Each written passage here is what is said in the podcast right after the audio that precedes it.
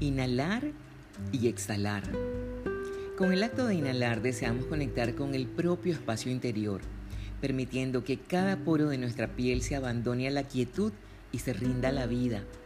Volvemos al origen, mientras que la exhalación nos limpia y hace posible la relajación y la entrega total. Inhalando tomamos todo de la vida y exhalando liberamos nuestro mundo interior, creamos el espacio necesario dentro de nosotros para que la vida se exprese y nos devuelva a la tierra. Si esto se da en toda su amplitud mientras hacemos yoga, una sana expresará a través del cuerpo una dimensión de serenidad absoluta.